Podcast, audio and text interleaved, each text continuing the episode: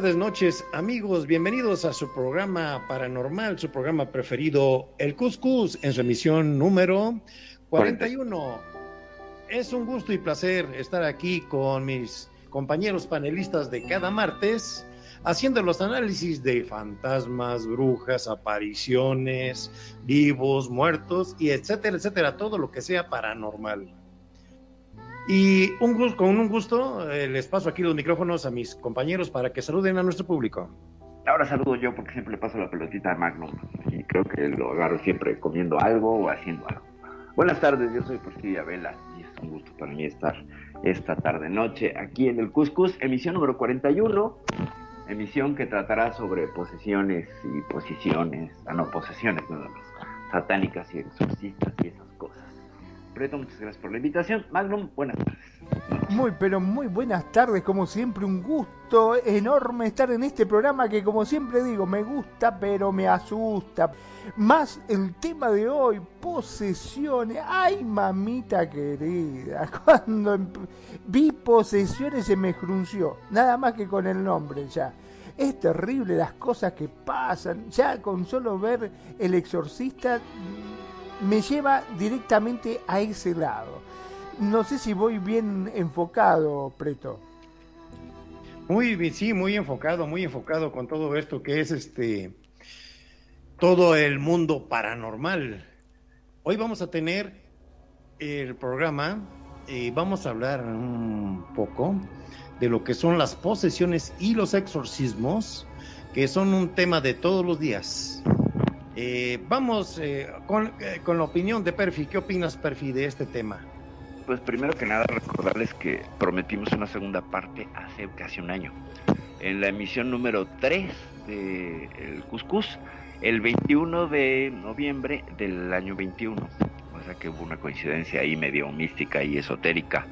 Y pues esta es la segunda parte. Aquella vez revisamos algunos casos de posesiones, definimos qué eran las posesiones, etcétera, pero por una y otra razón se fue quedando en el tintero hasta hoy que retomamos la segunda parte de posesiones demoníacas.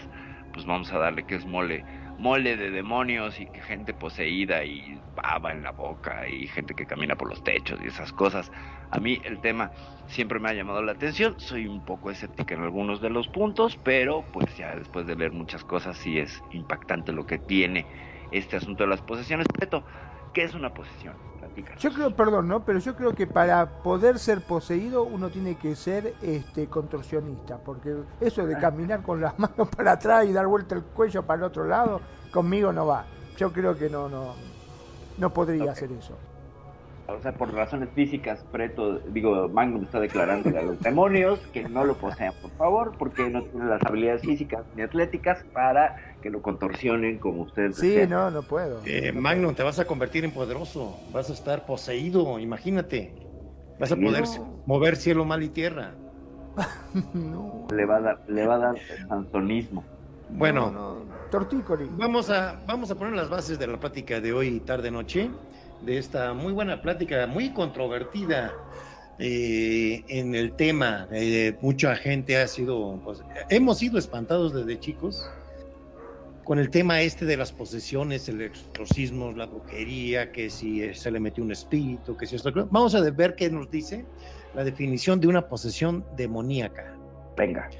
Según la creencia religiosa, una persona es víctima de una posesión demoníaca o está endemoniada o simplemente está poseída cuando un espíritu maligno toma el control de su cuerpo.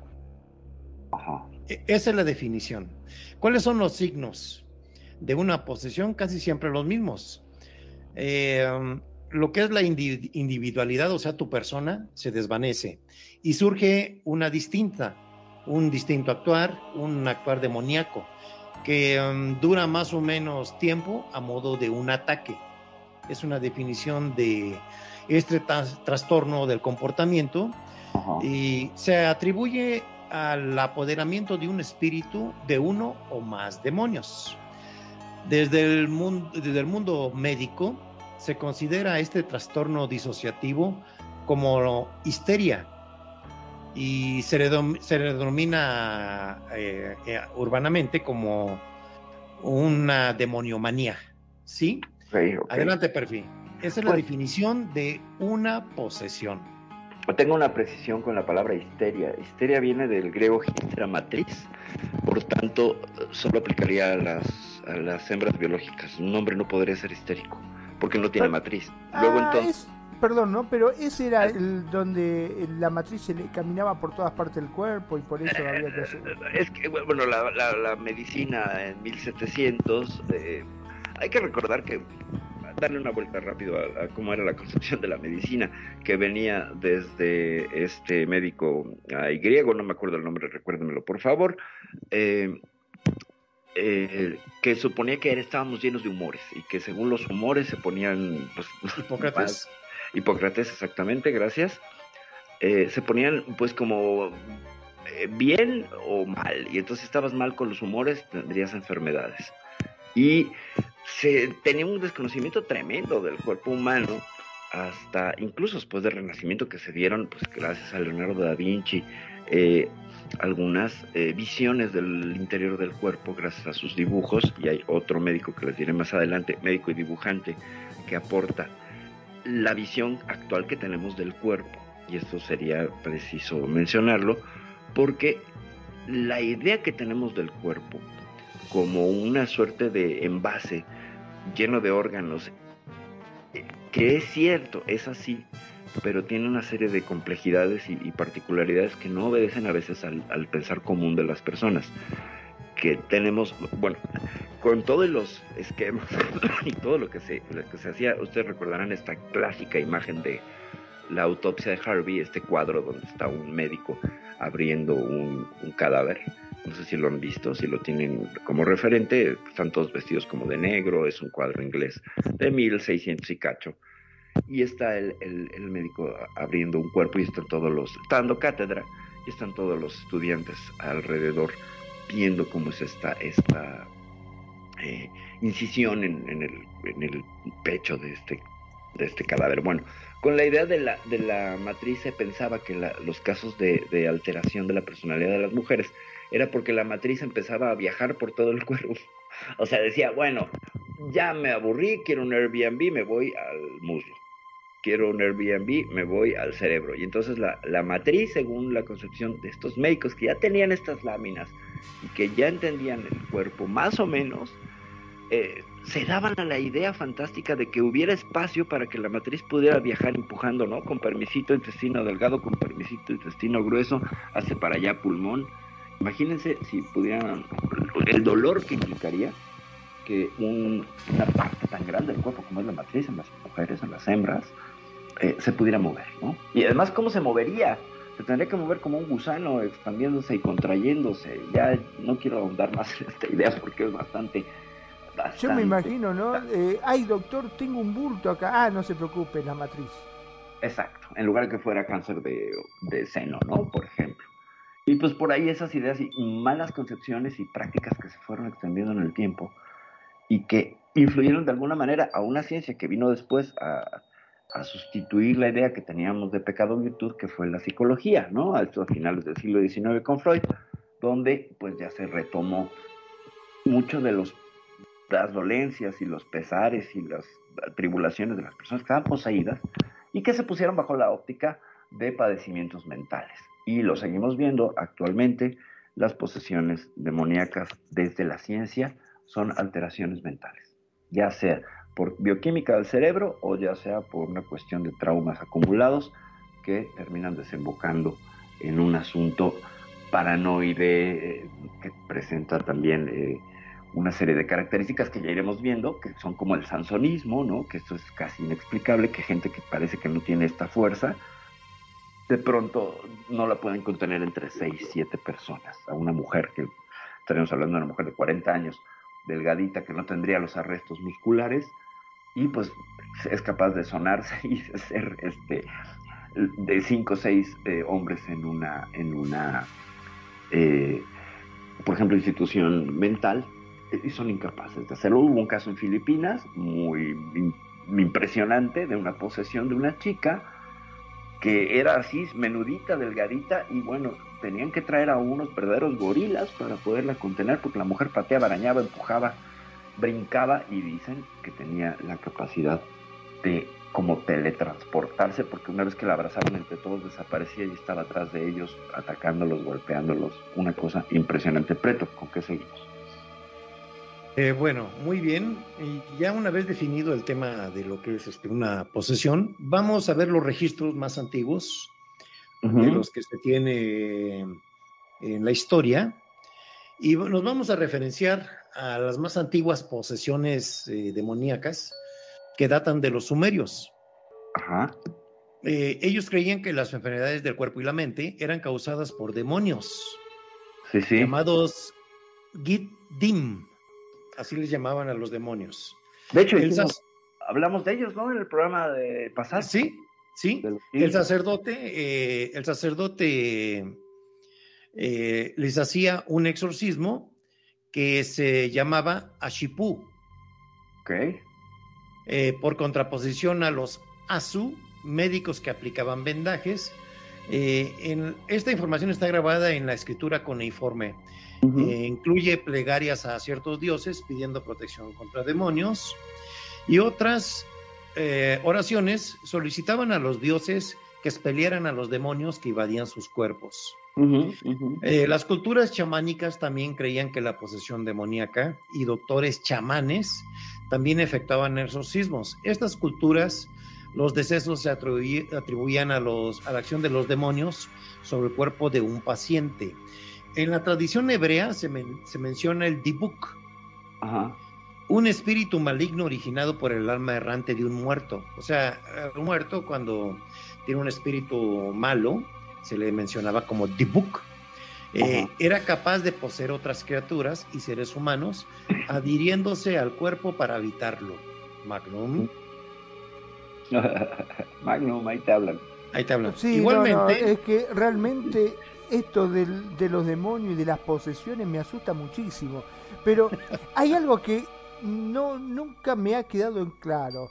¿Cómo hacen para que se te meta el para Bueno, eso, te- eso es lo que vamos, vamos a ir viendo más adelantito, cómo se da un proceso de una posesión.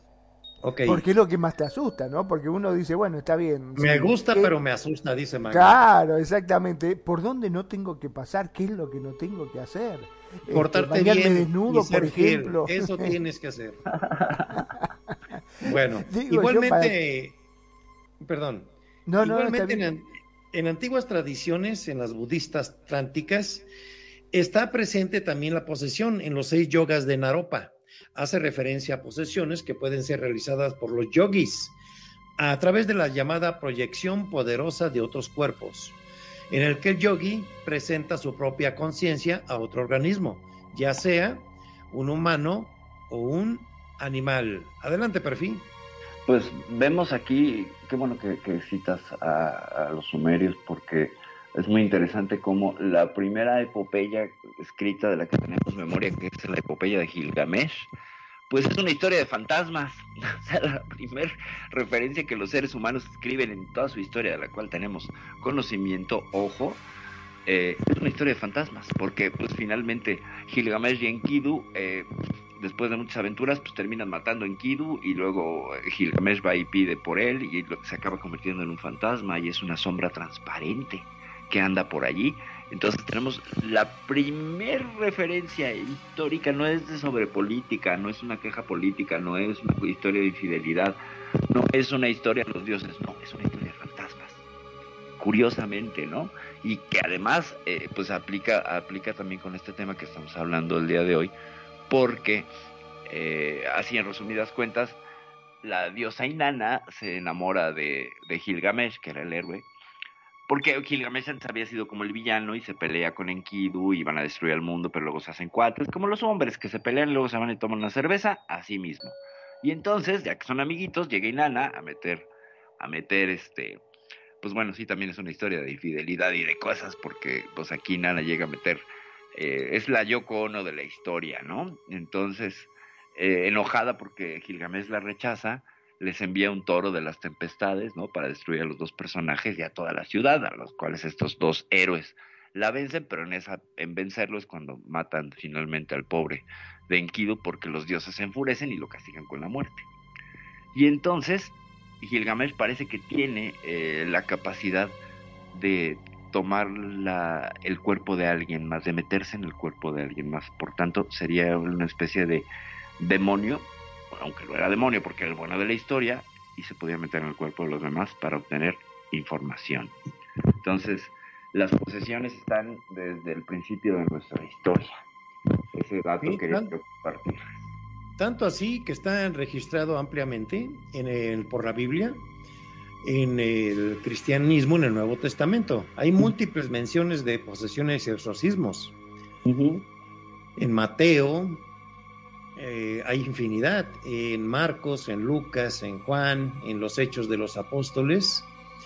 Eh, les cito la más, la más, este, eh, la más famosa, la que más ha, ha sido comentada, ¿verdad? Fue cuando Jesús expulsa a una horda de demonios, acabando con una piara, o sea, un grupo de cerdos, eran como dos mil, ¿sí? Eh, cuando viene y eh, se echan al mar o al río los puercos, ¿verdad? Se metieron por, los por un acantilado, ¿no? Como los lemmings. Eh, sí, sí, sí, que fue como los expulsa, ¿verdad? Que tenía el poder del exorcismo Jesús. En Lucas citan las personas poseídas este, que son curadas por, él, ¿verdad? Pero vamos a hacer una referencia más atrás. A ver, vamos a dejar bien claro que una posesión no necesariamente también tiene que ser demoníaca. A ver, eso quería preguntar. Eh, bueno, eh, nosotros cuando vamos, eh, los que somos creyentes, vamos a la iglesia, la católica, por ejemplo, pedimos, pedimos que se intervenga en nosotros el Espíritu Santo al hacer la oración. En nombre de nomini Patris et Filio Spiritus Santi estamos haciendo una invocación, ¿verdad? Y hay un registro muy, muy comentado también en la Biblia, en el, en el templo, cuando estaba orando la gente a mediodía, y ellos pedían que viniera el Espíritu Santo, y está escrito en la Biblia que el Espíritu Santo bajó en forma de lenguas de fuego y se apoderó de la gente. ¿Sí? Empezó, es, fue una posesión.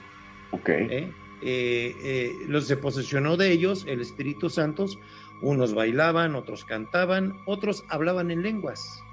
Ok. ¿Sí? Tan fuerte fue ese evento que está registrado que de ese evento parte la idea de la Iglesia Católica de hacer un movimiento mundial que es la renovación carismática. Ok. ¿Sí? ¿Qué es la renovación carismática? Es una corriente dentro de la Iglesia donde se permite bailar, saltar, cantar, eh, que te posea el Espíritu Santo. Es una posesión también, ¿verdad? Una gente, yo he, estado en algunos eventos donde sí he visto en la renovación, estuve una buena cantidad de años y me tocó ver cómo la gente entraba como en posesión. Como en trance. Como en trance, pero ahí puede haber una explicación tanto médica como emocional, ¿verdad? personas con, este, vamos a hablar que existe de todo en la viña. ¿sí?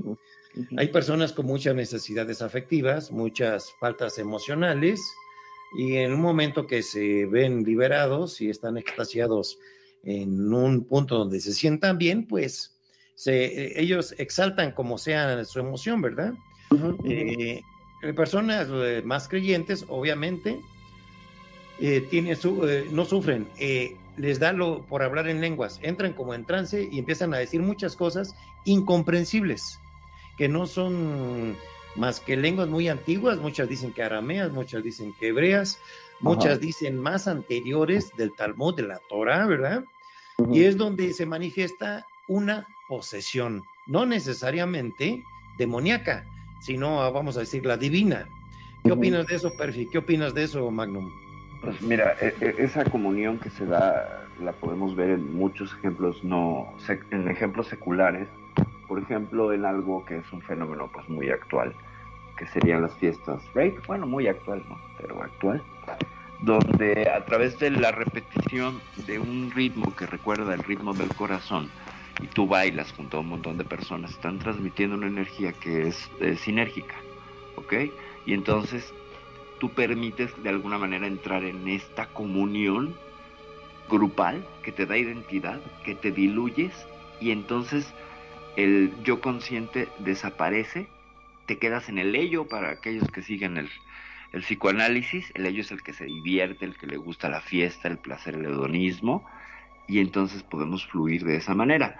Eh, sucede también el fenómeno, por ejemplo, con el fútbol, cuando uno de los equipos mete un gol, todos se diluyen en estos gritos altos, etcétera, que es un fervor y una festividad. Y la gente llega a estar, tú ves cómo gritan y se ponen en estados casi de trance, ¿no?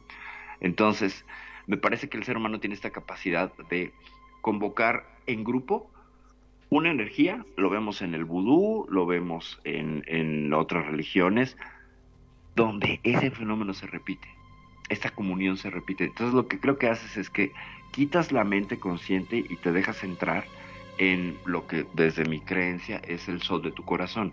Es decir, tú abres tu corazón para que esta, que además es un, es un, es un dinamo el corazón, eh, tiene una vibración electromagnética que se puede conectar con los otros. Por eso decimos y hablamos de buenas y malas vibras con las personas, que nada más de verlas sientes la mala vibra o la buena vibra. Y cuando todos entran en buena vibra, se conectan. Entonces imagínate un, motor, un montón de dinamos que se conectan, crean un dinamo más grande, que te puede llevar a un estado de trance, un estado de, de, éxtasis espiritual, eh, con el baile, con la danza, con todo. Y si tú eres fervoroso y creyente, como bien lo dices, y esto te sana, pues es muy fácil que entremos en esos estados de una suerte de posesión benéfica, ¿no? Una posesión positiva, de alguna manera. Todos nos diluimos y nos convertimos en este ente, o dejamos que ese ente eh, pues esté presente en nosotros, ¿no? Es reconocido lo que dicen muchas personas de acepta a Jesús en tu corazón. Ese paso sería, ¿no? Sentir que hay algo más grande, estás conectado con algo más grande, algo que es mucho más extenso que tú. Creo que por ahí sería un poquito a, ahondar a esta explicación que, que, este, que nos brindas desde, desde otros puntos que no sean solamente espirituales, ¿no? Magnum. Así es, eh, los famosos estados alterados de conciencia. Adelante, Magnum. Sí, vos sabés que yo me quedé pensando justamente, porque es cierto que si bien se lo atribuimos, según el cine, a, mm, a entes diabólicos, también se entra como en un trance, como en una posesión. Por ejemplo, eh, no sé si ustedes han sentido o han visto por la televisión ese, esa iglesia que hablan en portugués. Ah, sí, como no, pare de sufrir, cómo no. Pare, de, sufrir, exacto. Mándeme mil pesos y lo curo. Exactamente. No sé si vieron en, cuando muestran en las iglesias que se ponen a cantar, a hablar, hay mucho que le agarra con un ataque parece epiléptico y empieza a hablar en, en otro idioma. Sí, sí, sí, Pasa, pasa en diferentes este, religiones, están los evangélicos también. Los evangélicos también. Lo usan mucho también. Las, las, hacen unos ritos este, en general también en el agua, el bautismo en el agua. Así representando como el bautismo de Jesús en el Jordán. ¿sí? También lo representa a ellos, muy respetuosos, en, creyentes en todos, ¿verdad? Y tienen, son muy ordenados y tienen muy bonita música, inclusive los cristianos, ¿verdad? Ah, Es un movimiento también muy bonito. Los caminos para Dios para llegar son diversos. Mientras el fin sea llegar a Dios, pues qué bonito, ¿no? ¿Verdad? Para todos los creyentes. ¿Qué opinas, Magnum? Es cierto, sí, sí, hay muchos músicos famosos este, que, le, que le cantan y que tienen hasta canciones evangélicas y todo, ¿no? Es más, eh, a- me ha pasado de estar sintonizando la radio y por ahí no saben cuál dial cayó y si no fuese que escuchás la letra, obviamente en español en mi caso, eh, no te das cuenta que son canciones evangélicas. Porque No básicamente imaginar, eh, son no muy, me- muy sutiles los cambios que le hacen. No me puedo Ejemplo. imaginar a Magnum cantando alabaré, alabaré. Alaba- ¿Tú, tú- tú te lo, No, tú te lo imaginas, Perfi? Sí, claro que sí, me lo imagino, pero en versión tango la cantaría. claro, sí, Tango. sí, eso sí. Sí, Alabaré, che. un poco más nostálgica. Eh, fíjense, ejemplos hay muchos, como, como el Godspell, que sería el Es inicio. gospel, claro. Ajá, desde Y el- qué desde- lindo que son. A mí me Sí, encanta, no, me ¿cómo no? Hay, hay una película bárbara que se llama Los Hermanos Caradura o Los Blues Brothers, Ah, sí, ya, Es ya, de los, de, de los ochentas. con Dan Aykroyd y Dan eh, el grado James Belushi. Eh, incluso hasta Carrie Fisher sale por ahí, la preciosa Lía. Eh, hay un momento en el que ellos crean un momento de iluminación porque tienen una misión que cumplir y se crea a través del gospel. Y está el que es el, el, el, el que está oficiando el servicio es nada más y nada menos que este rockero que se me acaba de olvidar el nombre, James Brown. Ah, James Brown. claro. Ah, hay una- hay- Perdón, adelante, adelante, Perfi. No, la música de esa película es sublime y ese momento de comunión que hacen lo repiten después al final de la canción, de la película. Con ¿Y el ¿Qué opinas público. de la, de la película de Whoopi Wolver también? Claro que sí, cuando sale De de, gospel, muy Oh, buena, ¿eh? Y del gospel, nada más ya para cerrar, ah, eh, tenemos El- ejemplos La que hizo el de guardaespaldas, ¿cómo es que se llama la mujer esta? Whitney Houston. Wendy Houston no hacía música gospel también. No, la que hacía música gospel y, y, eh, Mariah Carey, nada más. Ella salió Ah, de Mariah Carey, Carey. No sé de Whitney Houston, no lo dudaría, pero tienen muy buenas voces, salen muy buenas voces. Nada más ya para citar y cerrar un ejemplo local. Dos de las mejores voces femeninas en México, que son Yuri y María del Sol, terminaron en cuestiones evangélicas. Así es. Y muchos artistas han, han buscado ya después este, de, de que vivieron el mundo el refugio en la religión porque ya no la hayan. Es correcto, es correcto. Y bueno, eso ya tendría que ver. Dice Riley, I look to you, ¿no es gospel? No, la enti- no entiendo. A ver, ¿podría decirnos? Yo te algo miro. I look to you, ah, no. Ah, la canción de... eh, ¿Hablas de Whitney Houston? A lo mejor sí, no sé. Ahorita checo el dato, espérenme un segundito.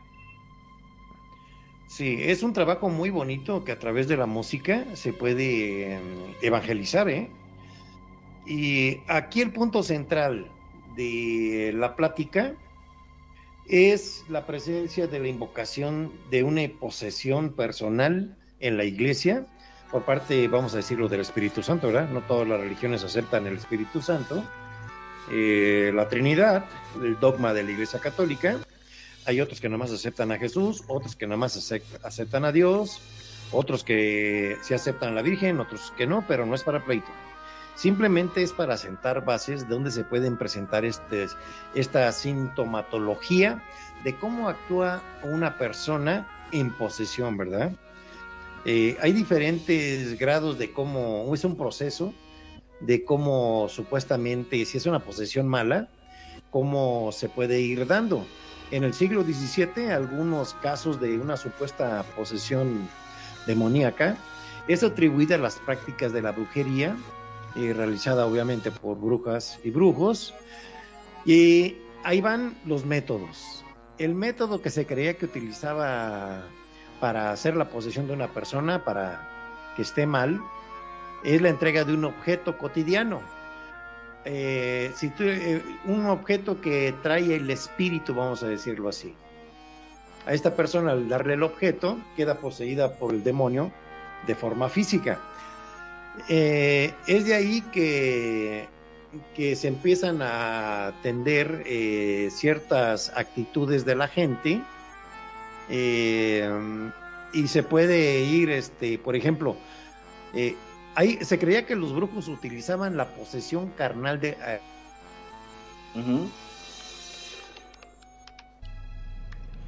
Eh, un ejemplo fue el caso del sacerdote preceptor del convento del- de las monjas ursulinas de Aix.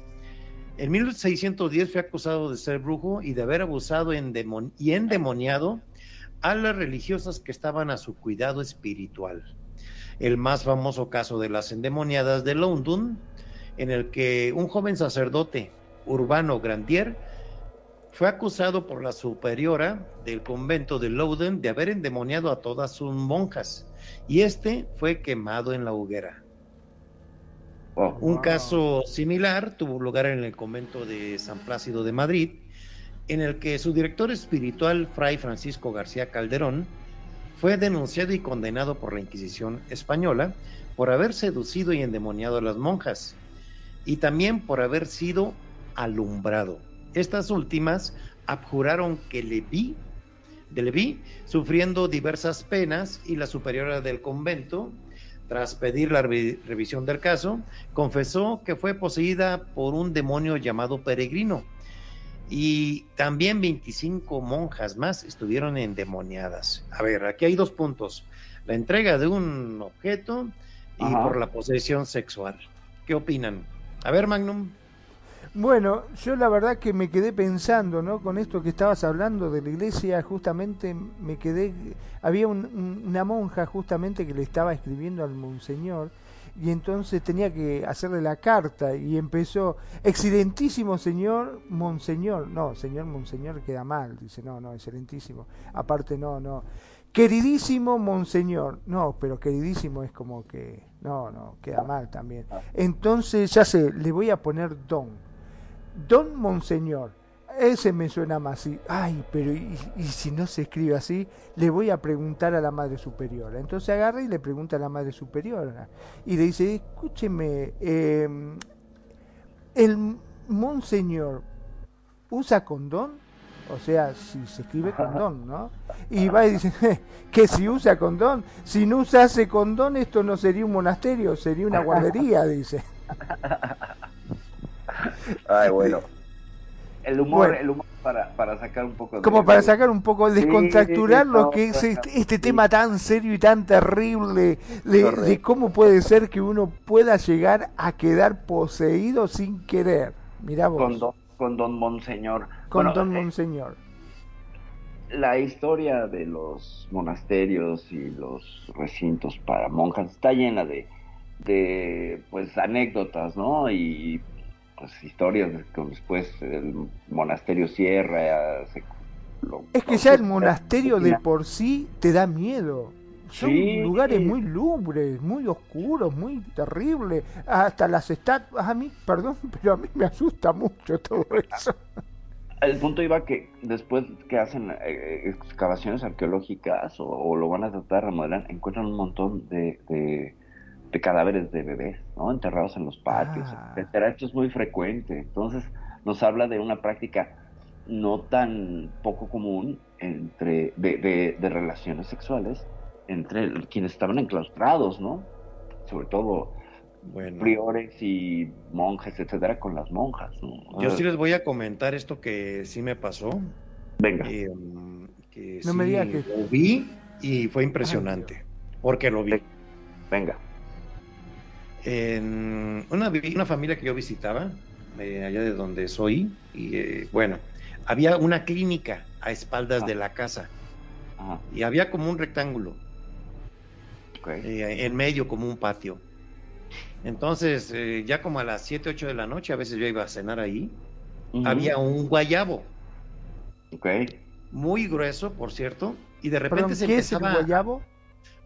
Es una fruta Ah. eh, muy rica que crece naturalmente planta. casi en todo México. Eh, eh, Es un árbol, es un árbol de frutas Ah, y, un árbol. y también se utiliza para referencia del sexo. O sea, subirte al guayabo aquí es que vas a tener sexo. Hay que Ah. hacer la aclaración. Bien. Continúa, Peto, perdón. Ok, sí.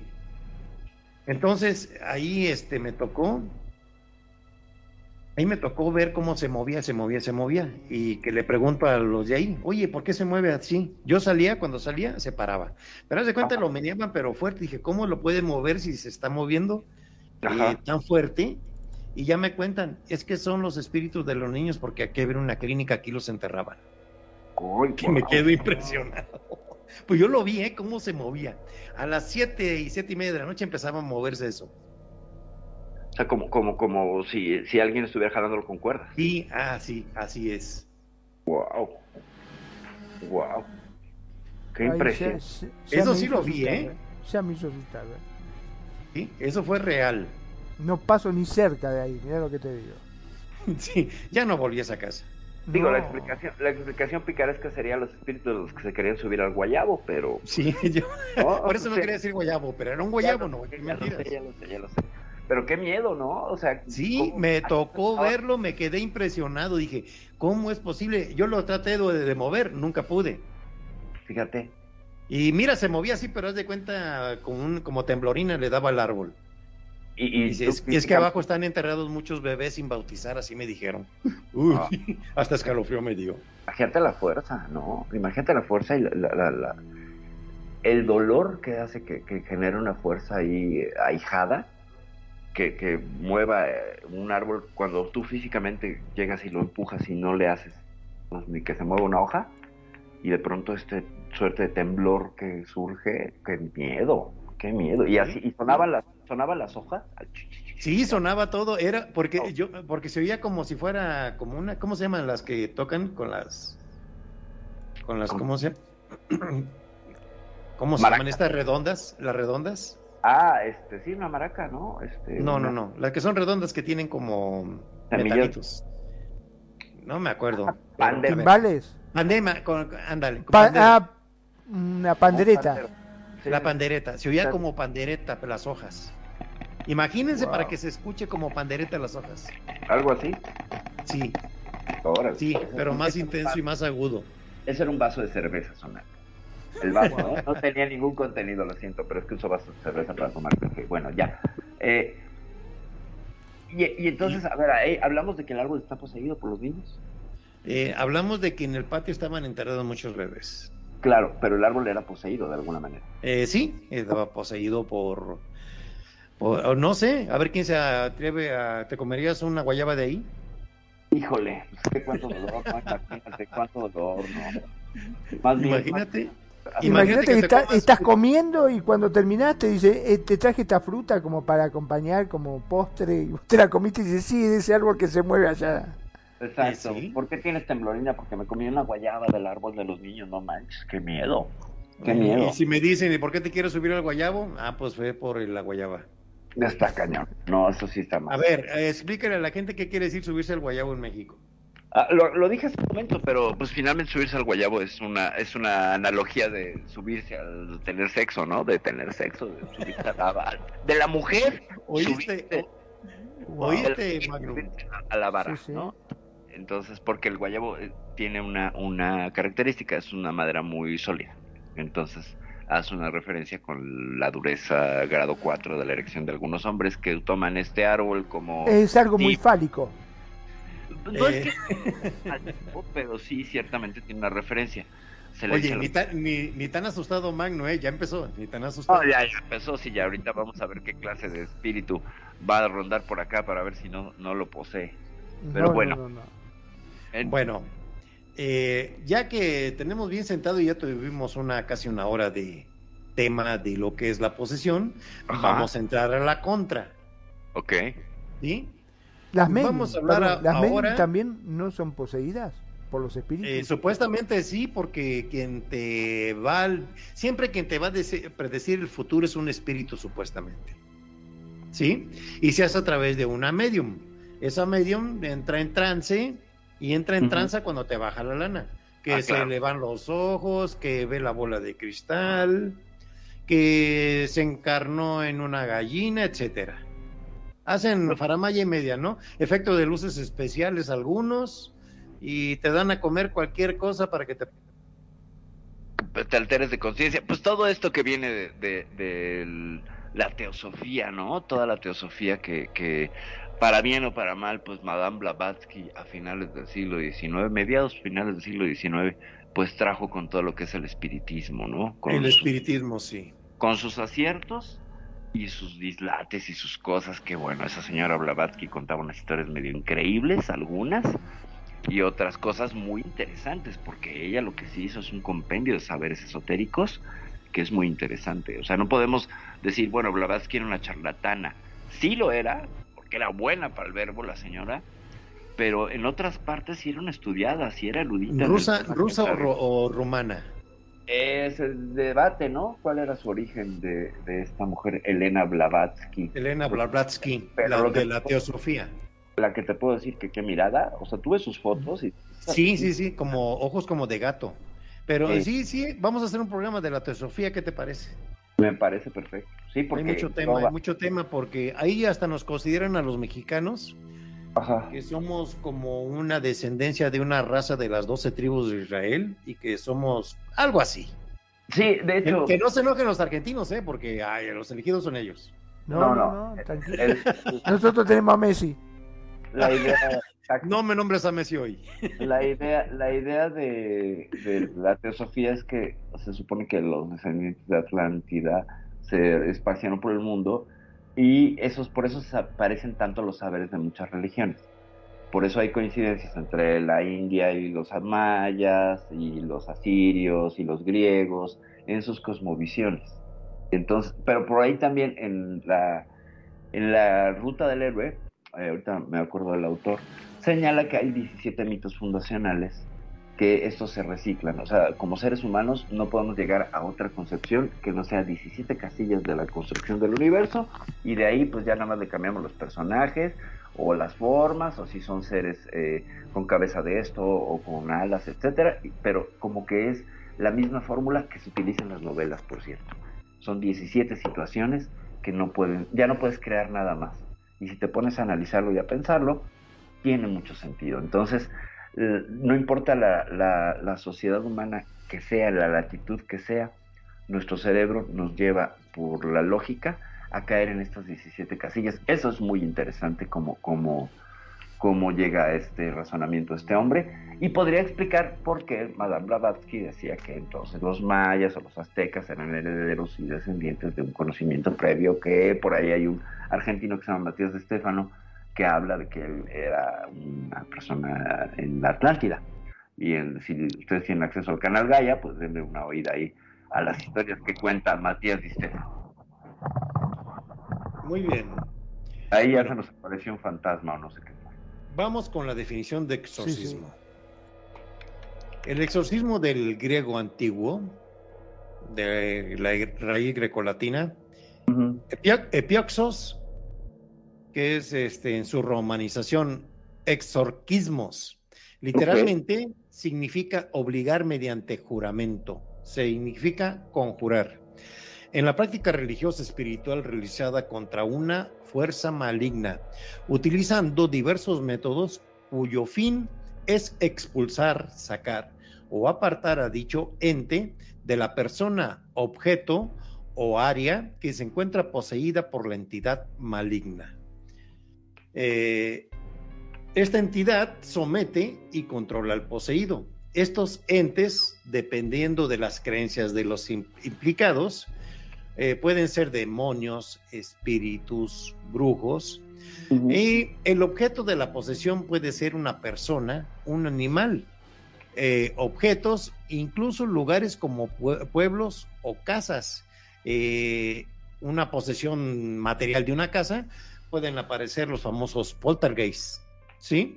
sí Eh, los exorcismos pertenecen a la gama de los actos apotropaicos que han sido comunes desde la antigüedad. El exorcista puede utilizar las fórmulas de exorcismo con encantamientos para entrar en contacto con el supuesto demonio y finalmente persuadirlo a que abandone el cuerpo con o sin abrir el pecho. ¿Qué opinan? Adelante, perfil. Que aquí, aquí hay que hacer la, la, la, precisión entre eh, posesión. La posesión va a ser en personas, animales o cosas, y la infestación demoníaca va a ser en lugares, zonas, áreas. Es- hay, hay que hacer esa precisión. Una persona no puede estar infestada de demonios como una casa no puede estar poseída. Para ser precisos. Pero por lo general, viste que siempre se llama que una casa está poseída. Por lo general siempre se dice así, ¿no? Claro. O se maldice así, sí. Se maldice porque en realidad estaría infestada.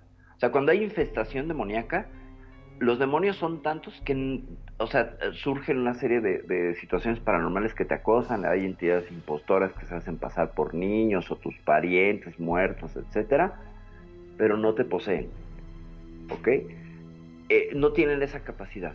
Y en la posesión, el- el- la entidad sí puede entrar a tu cuerpo. Esa Ahora- sería la, la diferencia. Dale, dime. La duda que siempre me ha quedado, en el caso de, como bien dijiste, la infestación, que hay una casa que está llena de demonios o, espíritus malignos, ¿pueden trasladarse a otra vivienda? Porque viste que muchas de las de los problemas que hay o de, de los miedos que existen es el hecho de que uno ir a esa casa y que se te pegue algo de eso y vos te lo traigas para tu casa sin darte cuenta. Personas Bueno. altamente sensibles podrían ser transportadores de demonios que los sacarían de ese lugar. Pero mm, depende cuánto se te suban y los puedas transportar. Pero estarían existiendo en los dos lugares porque para ellos no es como nosotros el mismo plano. Ellos podrían estar en los dos lugares a la vez. O sea, no es que le quites un demonio a la casa y te lo traigas a la tuya. No, Ah. solamente te trajiste al demonio que va a manifestarse, igual que con la casa, a través de cosas que puede empezar a mover, o bien, pues metido en tu cuerpo, haciéndote que te contorsiones como tú no quieres. Eh, dijiste una, una, un, un estado muy bueno, este, que me acordé, Ajá. de las personas que son muy religiosas, que ha habido sacerdotes, ha habido eh, monjes muy devotos, eh, que se les regalan dones. Uno de ellos, eh, por ejemplo, la bilocación.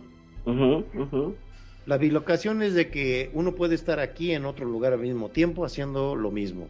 Hay varios eh, monjes que eh, se les vio al mismo tiempo en diferentes lugares muy lejos predicando. Un ejemplo te doy de un padre italiano, eh, San Pío Pie- Pietrelcina, Pietro, eh, Pío de Pietrelcina. Es un sacerdote eh, eh, que tenía el poder de bilocación, podía aparecer en dos lugares al mismo tiempo. ¿Qué opinas Ajá. de eso, mi estimado Magnum? Bueno, yo conocí a un vecino que también eh, parecía que estaba en dos lugares, estaba con la esposa y estaba con la en otro lado, pero se- esa bilocación no anduvo muy bien. Esa, mi rancho dicen dondería. Sí, se llama casa chica y infestada. No, bueno, no, no, no. Este, ese es otro tipo de bilocación. Magno. No aplica. no aplica. Ah, no Pero sí aplica. también, también genera entidades endemoniadas como la esposa celosa o el Sí, esposo. no, no. La mujer otra que el demonio, era el mismísimo diablo, era. Es correcto, es correcto. La Era el, de- infidelidad el demonio rojo. es correcto. Sí, no, pues el- la infidelidad tiene la capacidad, yo creo que esta es una parte que la demonología ha ignorado, ¿no? Cómo la infidelidad convierte en demonios a las personas. Y vuelvo a traer el caso de las janias japonesas, que son estas máscaras con cuernos que parecen un demonio, un diablo. Les digo mientras veo una que tengo aquí enfrente en RL, pero son mujeres que se vuelven eh, endemoniadas y locas de celos. Y su representación son mujeres con cuernos. Recordemos que los demonios en Oriente no son los mismos que los demonios en Occidente. El uso de los cuernos o las eh, entidades astadas no significan el mal, no son Belcebú, no son Satanás, son otras atribuciones en Oriente. Entonces, esos cuernos lo único que significan son la capacidad que tiene esta mujer de irrumpir como espíritu después de haber sido engañada en nuestro plano material, como un fantasma, que ya hablamos de los fantasmas japoneses la vez pasada, que no tienen pies. Acuérdense que andan sin pies y flotando los, no me acuerdo cómo se llamaba el nombre, Preto citó el caso. Entonces, habría que ver y hacer un programa de infidelidad de demonios y posesiones no este, voluntarias, a ver si, este, si encontramos algo por allí. Pero yo creo que muchas veces la gente llega al suicidio y crea ahijamientos en lugares que podrían después manifestarse en cosas paranormales muy fuertes. No sé, Preto, ¿tú qué opinas? Sí, esas manifestaciones eh, han sido documentadas, por ejemplo, vamos a hablar un poco, Perfi, de Ajá. la película del, del ente. Ok, no, bueno, sí, es, es, es, es- es. Si la puedes describir para Magnum, a tu estilo y asusta más, qué bueno. Mi estilo. No, Permíteme tantito, déjame acordar y tener datos precisos. Eh, está basada en hechos reales, documentados, de la posesión de una chica en California. En California me parece que es el, el evento. Eh, esto sucede a principios de los 70 eh, la película más bien es eh, originalmente, ¿no? Titulada como The Entity. Ya sabemos que aquí en Latinoamérica solemos cambiarle el título a las películas. Esta afortunadamente estuvo bien traducida porque conociendo como son los marqueteros de cine, acá le hubieran puesto el excusado poseído, ¿sabes? ¿No? O con tal de vender, cuando no ni siquiera es el tema. El tema habla pues, sobre la historia de, de la, la protagonista es Carla Morán, que es una madre soltera que estaba trabajando muy tranquila en su vida, divorciada, bla, bueno, una madre soltera. Y eh, empieza a, a, tener una serie de manifestaciones paranormales de sonidos, movimientos, cosas que se, sillas que se desplazaban, eh, objetos que levitaban y pensaban que era un poltergeist al principio, ¿no? Y, y, entonces incluso traen un sacerdote porque la casa está embrujada, bla, bendiga, etcétera. Y cuando viene el sacerdote, pues es como el cáncer, ¿no?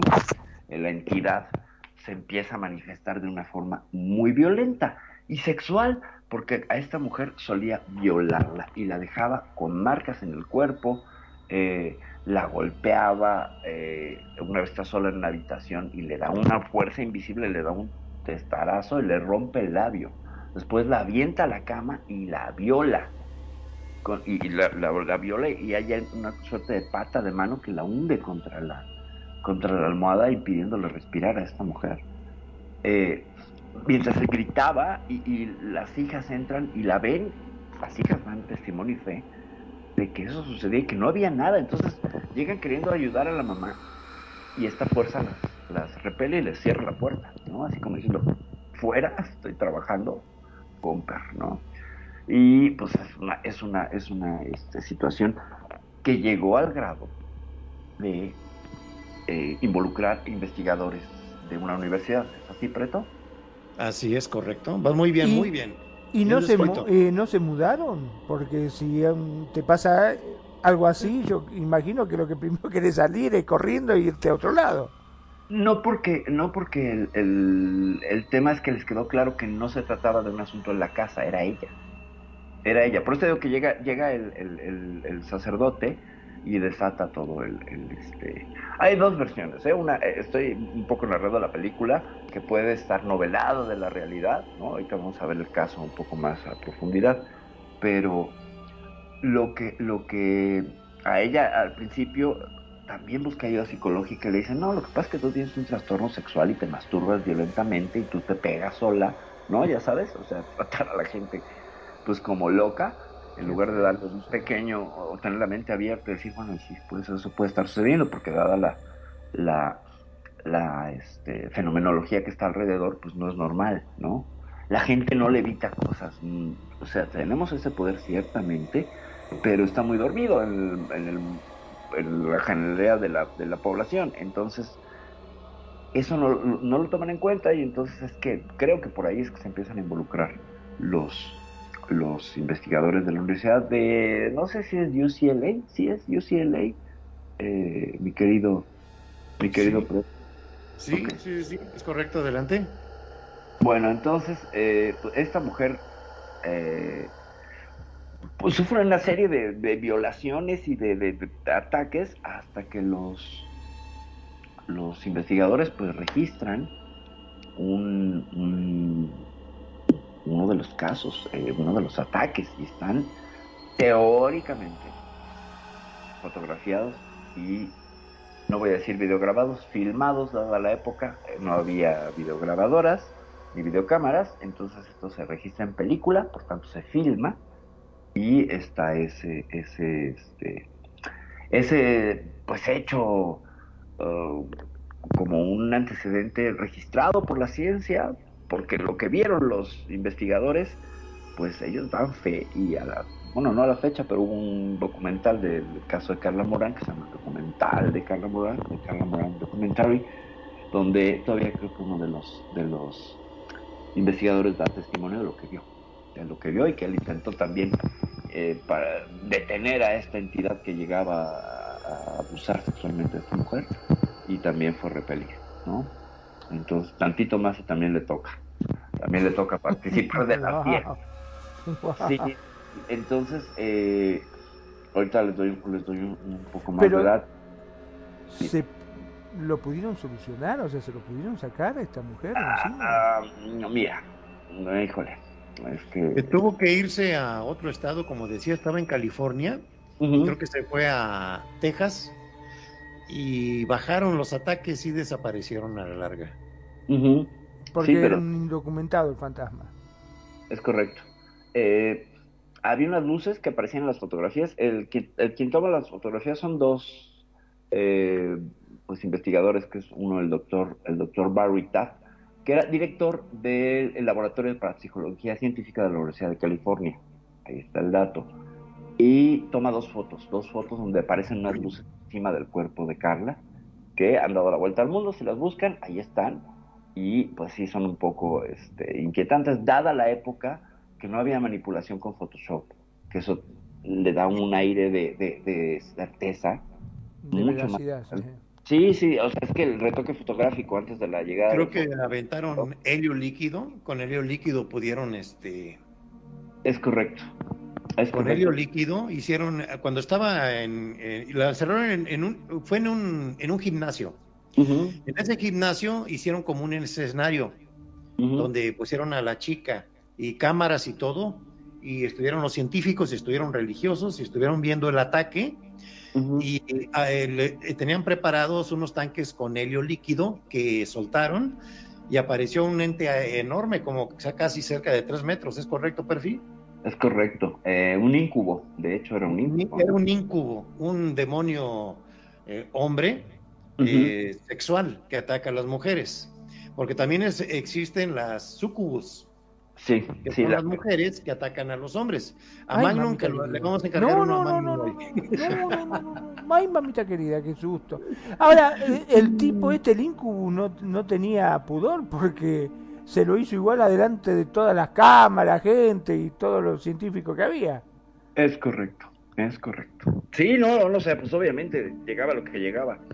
La diferencia grande entre incubos y sucubos es que en teoría los demonios no tendrían sexo, toman una forma sexual del género por nuestro plano de existencia de densidad en esta tercera dimensión que les permite a los incubos descargar una energía y a los sucubos absorberla. Hay teorías que dicen que esto es un ciclo que requieren, es decir, una vez son, son sucubos y luego son incubos o sea, esta energía está circulando. Y entonces nosotros no somos más que como el cable conductor de las personas a las que atacan para que esta energía se transfiera y vaya y venga, y vaya y venga, y vaya y venga. Entonces es una, es una cosa bárbara. Y yo aprovecho por ahí, pues para, para este, para saludar a, como dice Pretoriano, a mis fans en Chile, a la familia de Salomé, cómo no, recuérdame el apellido de esta familia que se me va, porque son tantas cosas en las que estoy pensando que luego ya se me olvida, pero les mandamos un saludo hasta allá, desde aquel, desde aquella anécdota del fierro que ya no voy a volver a mencionar, es que nos están siguiendo y nos escuchan, muchos saludos, muchos saludos a todos por allá, a Quilsi, a la familia Quilsi. Quilsi, exacto, muchas gracias. Y bueno, ya eh, para cerrar eh, el tema con Carla Moral, pues ella se muda cinco veces de casa, y parece que esto va deteriorando la energía de la entidad hasta que la suelta, o sea, le pierde la pista y eso da un antecedente en el cual parece que no tienen GPS y que te dejan de geolocalizar. Entonces que la solución son cinco mudanzas, que fueron las que hizo ella, remitió, ya no la estuvo fastidiando y ella fallece de cáncer en 2006, pero no murió por la causa de, esta entidad que en casos graves de ataques de sucubos, por ejemplo, a los hombres les, drena la energía sexual al grado que mueren, o en el caso de incubos son tan, eh, las llenan tanto de esta energía que también podrían correr riesgo de morir, porque pues, finalmente es una energía que en la teoría de los cuatro cuerpos, hay que recordarlo, tenemos cuatro cuerpos, un cuerpo físico, un cuerpo mental, un cuerpo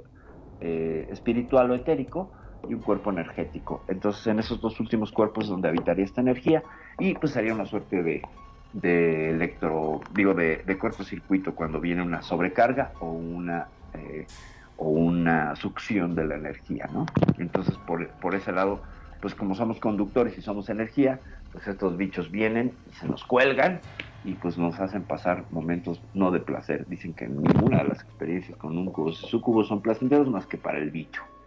Ahora yo pregunto, ¿no? Eh, en el caso puntual de esta mujer, me llama la atención de que esta entidad solamente la tuviese con ella. O sea, ¿por qué no, no agarraba alguna otra, no? Si tu- tenía la, la facultad de poder interactuar con una persona física, Ajá. ¿por qué solamente con ella y no con alguna otra?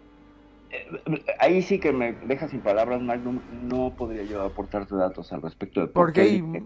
imagino que debe haber mujeres más atractivas, más bonitas o lo que fuese. Pero, a, a ver, es que creo que no se trata de un atractivo. Se trataría de una cierta combinación de energía y también de... lo que sí es que son ataques a personas creyentes.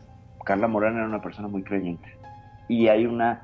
eh, podríamos encontrar una similitud en casos de personas creyentes. Entonces, como que el ser creyente se vuelve un dulce para estas entidades, como que tratan de, de- no de forzarlo, sino de vaciar esa energía o de llenar esa energía y romperte, que lo cual es una suerte de posesión. Y el premio para estos bichos pues sería que terminaras muriendo para que puedan saltar a otro, porque hay un trato, hay un trato de huésped y de y de y de ahora sí que de pues el casero terminaría siendo la persona que es atacada, donde eh, lo que busca la entidad es si te utiliza como cable conductor, pero también busca quebrarte. Porque sus intenciones en ningún momento son que te va a decir, ¿y el anillo para cuándo? ¿Me explico? Pues no te va a dar para nada, eh, te va a ofrecer matrimonio. Entonces, en ninguno de los dos casos. Ahora imagínate, te vas a casar con una entidad de estas y no llegó el novio, ¿no? el novio no llegó. Este, échale eh, hidrógeno líquido. Ah, sí, ahí está, como no. Ahí está paradito, sí, sí. Pero no No, el problema para invocarle el anillo en el dedo, ¿no? Debe ser complicado. Claro, no, espérate, para poner el anillo. Y, y a la única persona que tendrías que traer para que se ponga esa boda sería el Papa o alguien así, ¿no? O a los del. a los Pues, hay, una, hay una información en, no recuerdo en qué año, pero el Papa Juan Pablo II Hizo un ajuste a todo el rito de exorcismo. Sí. Eh, por ahí también nombro que ha habido casos de personas que, niños que juegan la, muchachos o personas grandes, que juegan la Ouija y a través de la Ouija quedan poseídos. No sé si supiste hace como unos ocho años, Ajá, aquí en Puebla unos niños jugaron la Ouija, eran como nueve. ok, Esos niños quedaron como en trance, ok. quedaron como en trance y poseídos. Eh, no, no tengo datos de qué, cuáles eran sus síntomas, pero existe en Veracruz un lugar que se llama Puente Jula. Ok, En ese lugar es un recinto autorizado, y se lo digo a varias gente que nos escucha. Eh, eh, ahí en esa iglesia es lugar donde hacen los exorcismos por parte de la Iglesia Católica. ok, ¿sí? Puente Jula, cerca de Paso del Toro en Veracruz. Sí. Entonces, ahí llevaron a los niños. Fue documentado también este caso, ¿eh? Ok. No, eh, no es una cosa secreta que tengamos por acá, pero este se dan casos de posesiones de trances mentales que eh, cuando ya no puede la medicina científica, pues entra la espiritual, obviamente, ¿verdad? Claro. Entre las dos se van este eh, corrigiendo una con otra. ¿Qué opinas, Magnum? Bueno, ahora eh, justamente lo que estaban hablando de esto del, eh, de las posesiones, ¿no? Eh, ¿Cómo saber si verdaderamente está poseída una persona o no está teniendo algún desequilibrio emocional? Exactamente.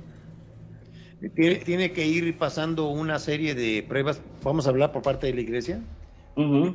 Le hacen unas ciertas este, pruebas eh, y lo, lo empiezan a hacer observaciones entre varios científicos de lo que es este eh, lo que es la, la religión, ¿verdad? De toda la orbe religiosa y cuando y llega el momento que ya es este autorizado que entre un exorcista, ¿sí?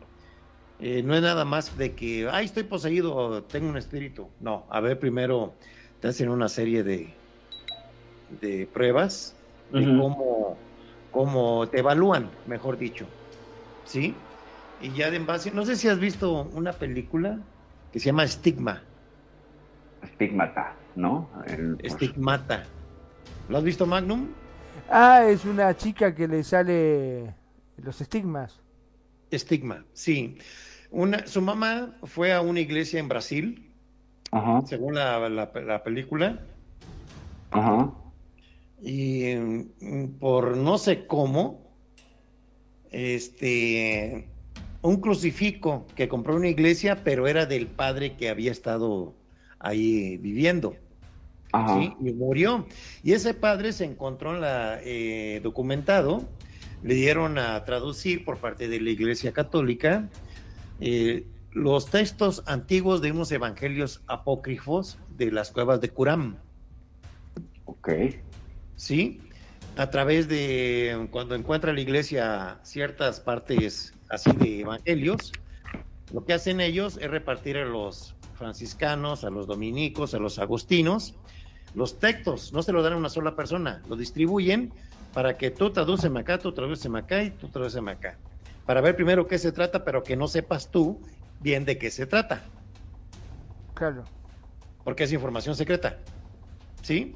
Porque viene directamente de la antigüedad, de la antigüedad, de los antiguos este, exégetas de que escribieron la Biblia. ¿Sí?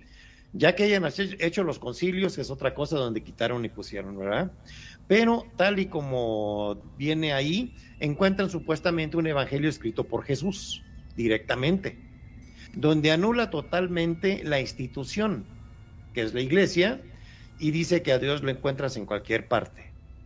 En una, bajo una roca o rompes una madera, tú vas a encontrar a Dios. ¿Sí? Que no necesitas una institución. Y a la chava, a la chica, cuando su mamá le regala el crucifijo, le empiezan a pasar las, a aparecer los estigmas, que son los sufrimientos que tuvo Jesús en la cruz, en la crucifixión. ¿Sí? Es un tema de debate, eh, es una forma de eh, también de cómo luchar entre las religiones en el mundo, ¿verdad? Pero el fin, como dije hace un rato, el fin es Dios. Eh, no se justifican a veces unos métodos. Acuérdense de la quema de las brujas de Salem, donde te acusaban de que eres bruja y te quemaban en nombre de la religión. En nombre de la religión se han hecho muchas barbaridades, hay que decirlo.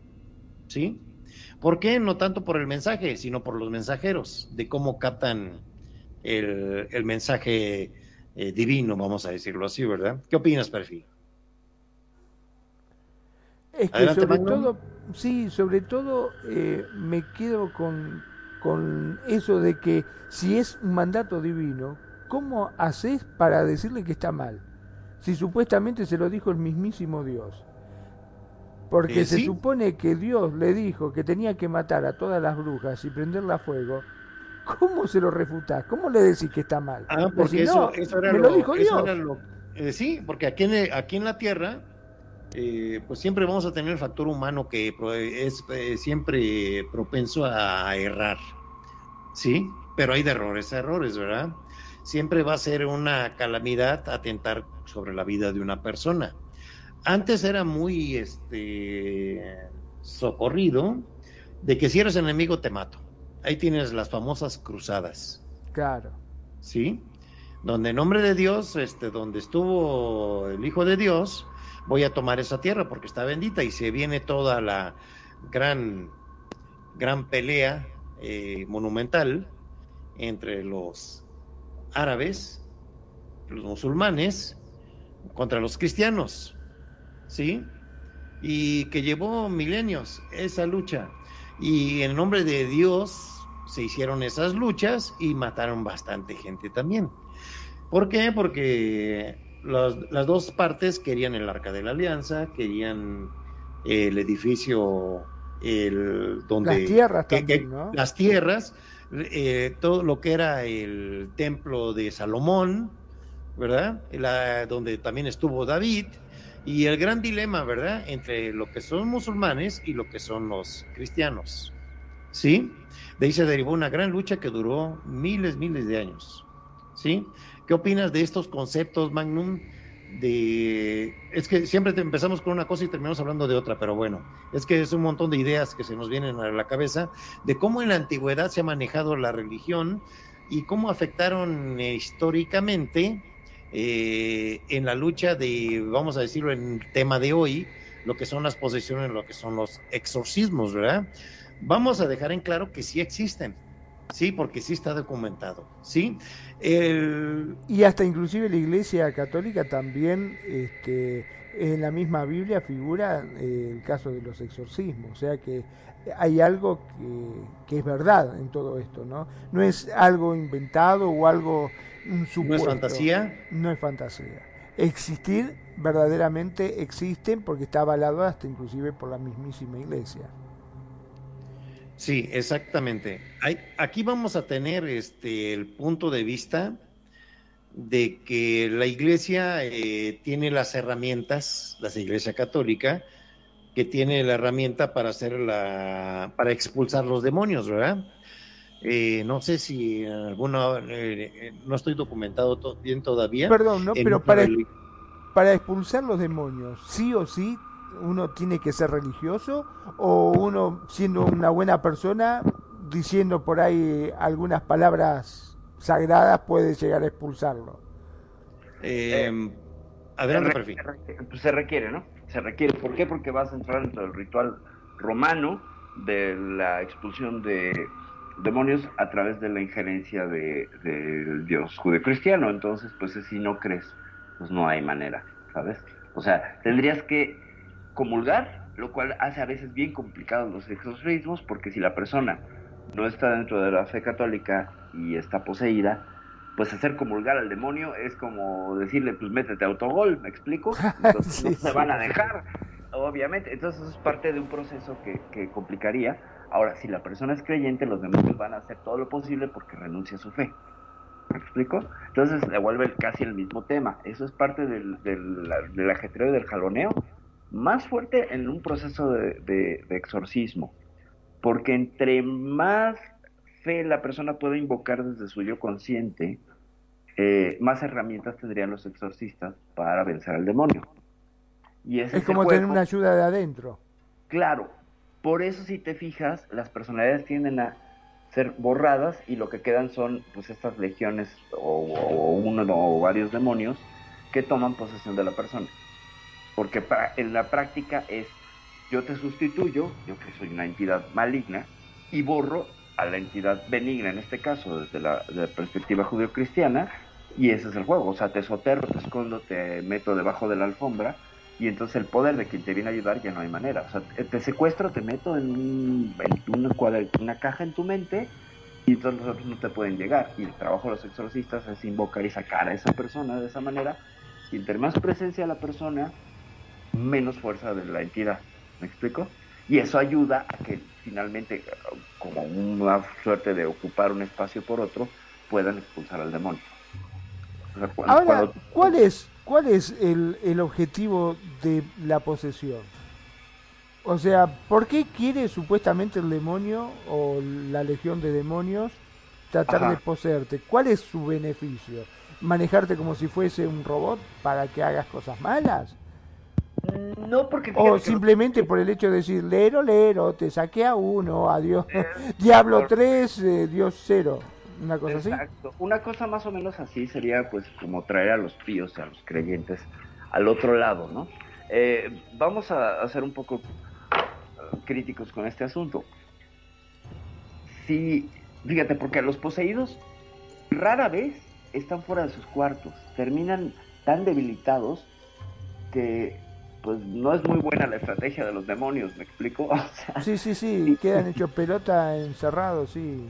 Aparte se autoflagelan, ¿no? Al menos sí, eso es y mm, fastidian el cuerpo, etcétera. O sea, si, si concibiéramos las posesiones como crear Hitlers, entonces sí sería una gran guerra contra Dios, ¿me explico? O sea, sería crear líderes que manejen a la Grey, al, al pueblo y los hagan hacer atrocidades. Hasta ahí me Sí. parecería un caso práctico donde sí habría un beneficio, ¿no? En esta Claro. lucha por el bien y el mal. Pero en realidad es que queda gente. eh, eh, el caso de, de- de esta chica alemana eh, que, que acabó muriendo bulímica y anoréxica, muriendo de hambre, porque ya no comía. Entonces, en la gran mayoría de los exorcismos, pues se degrada al individuo a través de un proceso de tortura, eh, donde pues no hay gran maldad en el mundo, solo es hacia una sola persona, me explico. Y bueno, el sufrimiento que conlleva alrededor de la familia y todo. Pero sí, técnicamente y estratégicamente, pues no han leído el arte de la guerra y demonios, si me están escuchando, no lo lean. Este, sí, porque le están regando completamente, así no va la estrategia, no lo van a lograr, porque de uno en uno, híjole, pues entonces habla de que no tienen gran poder, porque pues están, estarían, este, haciendo las cosas mal, ¿no? O sea, lo que te lleva a la práctica, la mente lógica, decir, bueno, entonces que lleguen 500 demonios a poseer 500 personas y creen una fuerza, una suerte de zombies que anden haciendo el mal por el mundo, pero eso no pasa. Exacto. ¿no? Entonces, o quién sabe, ¿no? Habrá alguien y igual me cae la boca y me dice, no, bueno, es que de manera sutil estarían haciendo esto y se convierten en políticos, pero ya no voy a decir más. Entonces, eh, es complicado, es complicado. Yo creo A que ver. sí, no hay una ganancia muy grande más que el poder estar como torturando y dejando testimonio de que tiene el poder de, pues, a un hijo de vecino por ahí poseerlo, preto. Ok, este, voy a aprovechar para mandar un saludo a la familia que nos escucha, la familia Kilisi, Sí, ahí sí, en. Chile, Saludos. a Salomé, a Javita, a, Juli- a Julit y a, Seba- y a Sebastián. Te doy un apunte de Sebastián Kilisi, eh, mi estimada Perfi. Venga. Él, él fue de las personas seleccionadas para trabajar en el observatorio ALMA de la NASA. No me digas. Wow. Sí. No, pues. A ver cuándo lo invitas a tu programa de ovnis los jueves para que te dé una plática, a ver si es posible, si nos acepta la invitación, Seba. Te Pero mandamos claro. un abrazo, muchas felicitaciones por tu logro. Muy pocas personas son seleccionadas para trabajar en un telescopio de la NASA. Na- y, y nada más en, en- en- en el pequeño este, telescopio ALMA, que es una verdadera maravilla. Qué bárbaro. Si puedes, Sebastián, y me encantada la vida que vengas a darme un repaso sobre astronomía, porque yo nada más soy una lerda que se pone a leer cosas sobre el tema, pero claro que sí, por supuesto, con muchísimo gusto. Me encantará para hablar sobre astronomía, que es un tema que también me apasiona, me encanta y me gusta, pese a que no vea yo más allá de la luna y alguna que otra estrella, pero eso son dependiendo de las condiciones atmosféricas de mi ciudad. Pero sí, con muchísimo gusto, claro que sí. Para mí sería un honor y un placer para tenerte ahí en Euforia y hablar de, pues, del espacio, ¿no? Finalmente, no solo hablaríamos del telescopio ALMA, pero eso sí, pues una felicitación enorme, porque además, qué maravilla que puedas, que puedas estar en ello, ya que nos platiques toda tu experiencia, eso estaría genial.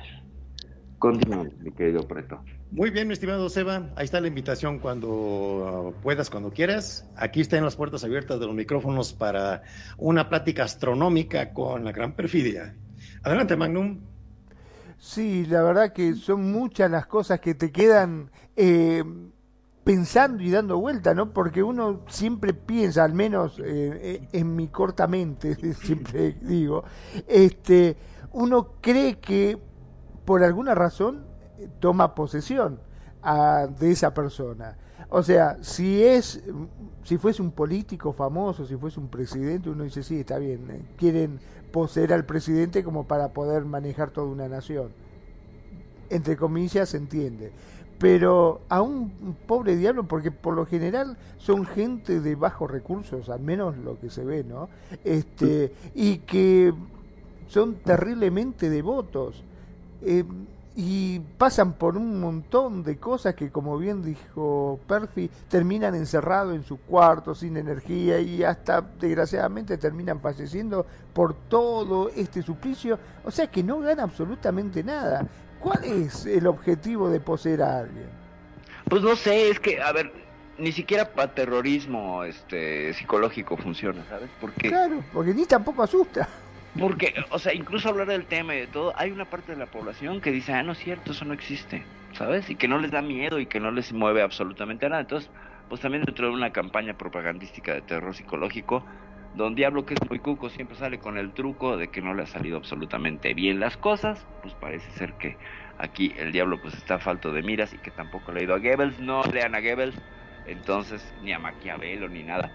Me parece que están en ese sentido muy humanizados, ¿no? Sus, sus, sus técnicas y, y además pues muy muy chafas, muy rotas, ¿no? O sea, yo insisto De las miles de millones de personas que hay, eh, ¿cuántas? Son, muy poquitos los casos. Sí, imagínate que dijera, bueno, quiero eh, conquistar a la mitad. Ahora, alguien que me puede decir, bueno, es que el poder de Dios es tan grande que solo hay pequeños eh, renglones torcidos de Dios que se permiten, ¿no? Este, romper y por ahí son las grietas donde este hombre pretende entrar a nuestro plano existencial o en esta entidad, pero pues no sé, no sé, no, no se me antoja un buen plan, ¿sabes? Ahora sí que Lucy, Lucy, tenemos que hablar. Está, este, está, en el cielo. Y, y, y no te me manifiestes porque aquí tengo heno y cosas que comen ustedes las cabras y también te vas a poner a dar vueltas como las cabras ahora que dan vueltas porque están enfermas. No sé si lo han visto estos animales que están Ah, es cierto, sí. Pero no solamente las cabras, sino también hasta las hormigas y peces Sí, y qué sé yo cuántas cosas más. Pero son videos viejos, ¿eh? O sea, si, si, si están viendo estos videos del apocalipsis y que los animales están Sí. girando, no, no, no, te traen videos de hace 11, 12 años de las hormigas, por ejemplo, y te lo quieren presentar como actual. No, no está sucediendo en todo el mundo ni en todos lados. Los animales no están dando vueltas. Ciertamente parece que tienen una dolencia que tiene origen bacteriano y que es letal, sobre todo en cabras, y que se ponen a dar vueltas sin sentido y que como son animales de, de, de, de, manada, pues siguen lo que hacen los demás, ¿no? Entonces, no, nada, que se va a acabar el mundo y esas cosas apocalípticas, gente, son para ganar likes. Es ¿No viste? Hay un, no me acuerdo dónde vi, dónde vi hace días que hay un fenómeno ahorita ahí en Europa. No, me- déjame buscar el dato, Ajá, o a ver si lo buscas perfil. dame. Un grupo de, um, de, de, de borregos Ajá. Eh, que eh, están dando vueltas. Sí, es a lo que me refiero, eso es a lo que me refiero. Son la, unas cabras en, creo que en la Unión Soviética. En la Unión Soviética, ¿no? Ajá, que empezaron a Eran, dar eran borregos o cabras, una de dos. Ovejas, ovejas, ovejas. Ovejas, eran ovejas, sí. Ovejas. Eh, pero son muchas y están dando vueltas y vueltas. Llevan no sé cuántos días dando vueltas. Ujú, ujú. También ese fenómeno se da con los árabes, hacen una cosa que se llama derviches, ¿no los has visto? Da vueltas y es muy divertido, lo hacen en las bodas. La mujer se está casando la oveja, no lo sabemos, ¿no? Pues sí, eh, yo lo que creo es que es esta hipótesis que se tiene desde la veterinaria, que habla de una leptospira, es una cosa así, ahorita les digo el nombre de la bacteria, que eh, afecta al cerebro, desorienta, entonces los animales pues desorientados eh, empiezan a caminar en círculos, se van infectando y entonces pues ya crean un círculo más grande y desgraciadamente van a terminar muriendo porque es letal en el 70% de los casos de estos animales que son infectados por esta por esta Bueno, eh, ahí está también la teoría de los campos magnéticos de la Tierra cuando se mueve. ¿eh? Eh, sí, eh, es correcto, es correcto. eh, pero, a ver, a ver. O sea, la sensibilidad de animales que tienen la capacidad de detectar los campos magnéticos de la Tierra son las aves, son las más efectivas en ese sentido para geolocalizarse. Eh, de hecho, ya se comprobó que algunos gansos tienen eh, una cantidad mayor de hierro, buleme, todo lo que quieran, eh, Sí, En- será en- ganso, dijo. ¿verdad? En, en parte de- del, creo que es la- el sistema olfativo, y que les permite orientarse con el norte magnético de la Tierra. Exactamente. Pero el tema de estas ovejas, eh, son 34 corrales en esta finca en la Unión Soviética y 13, eh, 13 corrales empezaron a hacer este, este, esta característica. Ah, y dicen que es en China también, según estoy leyendo. Bueno, pero en China, este, perdón, ¿no? Hay una enfermedad ahora con los cerdos también, que dicen que se están volviendo locos, como en una época acá en Argentina había pasado también lo de la vaca loca, que le Ujú. llamaban. Ahora Ujú. parece que están los cerdos locos también. Hubo un caso también de los elefantes, ¿no? No me sé el de los elefantes. Listeriosis es la, la, el padecimiento este que hace que se inflame un lado del cerebro y hace que las ovejas se comporten de manera extraña. Eh, no está confirmado porque pues, en la región de Mongolia, es en Mongolia, está cerca de la Unión Soviética, pero no es precisamente este, eh, ni China ni Rusia, es este, Mongolia. Y no hay condiciones para hacerles eh, un examen. O sea, es gente que no tiene la, la capacidad, o no lo han hecho, o no han llegado ahí los veterinarios, entonces todo es una suposición de los veterinarios a distancia, porque han visto esto en anteriores ocasiones, ya recordaremos también incluso el fenómeno de los venados zombies, no sé si se acuerdan antes de la pandemia, que lo pusieron como un aviso y un signo de que se iba a acabar el tiempo y venía la pandemia, que se iban a acabar los tiempos y el mundo, y aparecieron los venados zombies, de los cuales ya nadie habla, ciertamente, como muchos fenómenos y muchas cosas quedan en el olvido, son trending topic. Así que pues, también Lucifer, no vayas a hacer cosas que sean trending topic. Continúa. Sí, aquí, aquí en este, ahí en la antigüedad, eh, todo lo que eran los exorcismos, eh, eh, expulsar en, a los espíritus se practicaba en el antiguo Oriente, en el antiguo Egipto, en el helenismo también. Y eran prácticas, como quien dice, chamánicas, diciéndolo así a- como lo Ajá. hacemos aquí, ¿verdad? Hay registros en Mesopotamia también, eh, donde en la Mesopotamia causaban enfermedades y ellos utilizaban rituales de purificación eh, que se hacía en los templos. Eh, en, en la antigua Mesopotamia había exorcistas también utilizados en procesos judiciales. Si los testigos se sentían amenazados por hechizos, no se me había ocurrido aquí, fíjate. Sí, de hecho, sí, hay, hay una larga historia de, pues nada más el caso de las brujas de Salem, ¿no? Porque también se habló de posesión en el caso de las brujas de Salem. Sí, Tituba, ¿no? De esta chica Tituba que era la esclava a la que acusaron y acabaron matando a esta niña de 13 años en este acto horrendo y barbárico. Eh, se supone que ella había poseído a estas niñas, ¿no? A las, a las de la familia esta rica, blanca y etcétera, con todo el asunto Sí. de, de, de la, de la posesión. Era, básicamente no era por brujería, sino por posesión.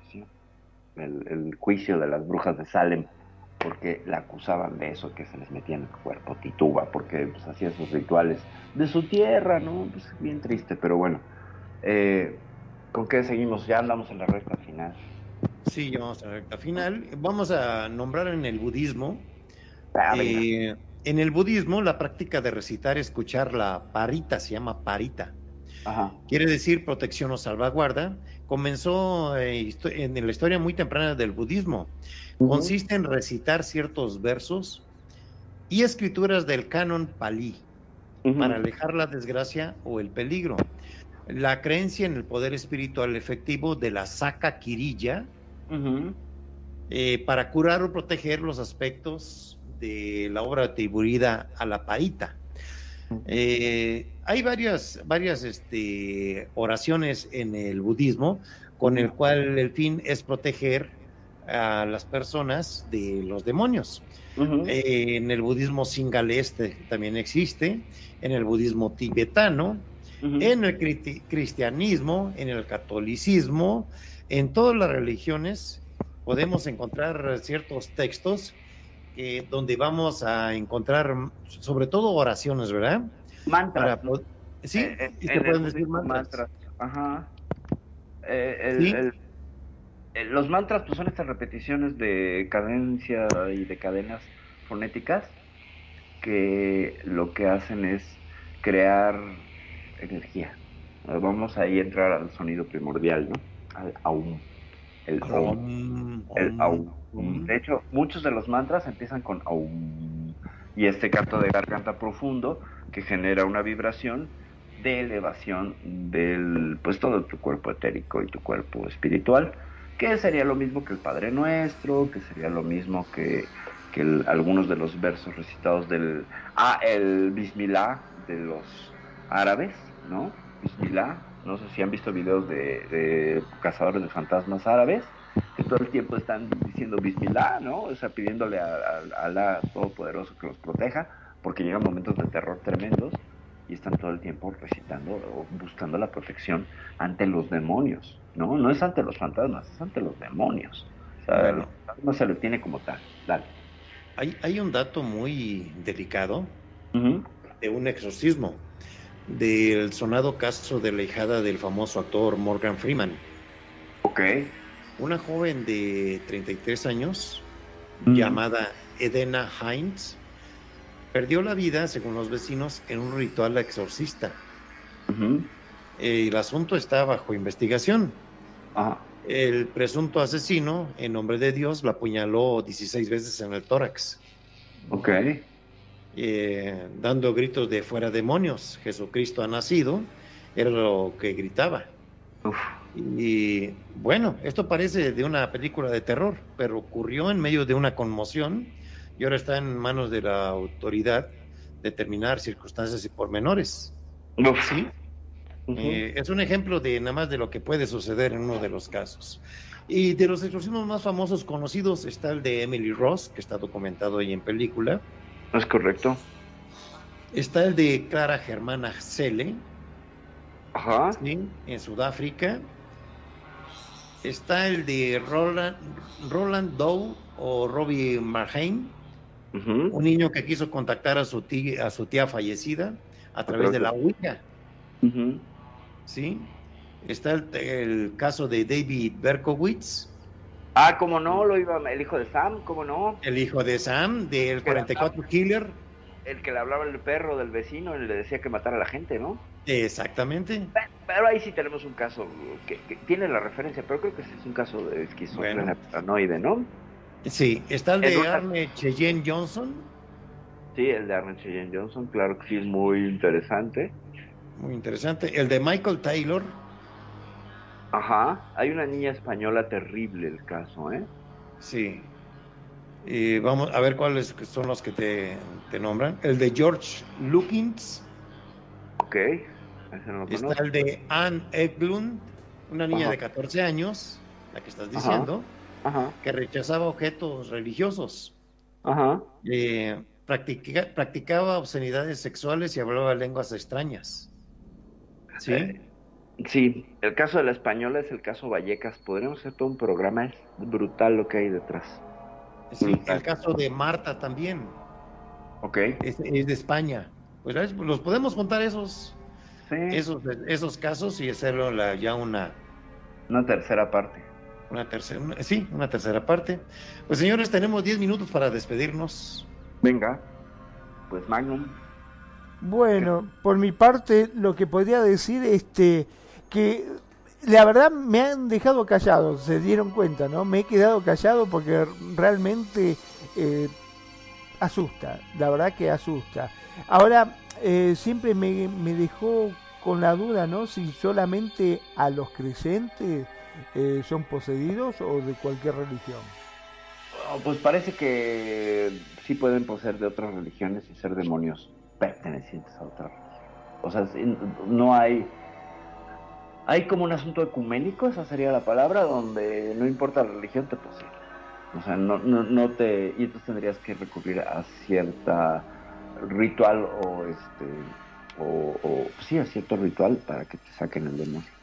Pero, ¿son posible- ¿el único que te lo puede sacar es la iglesia o...?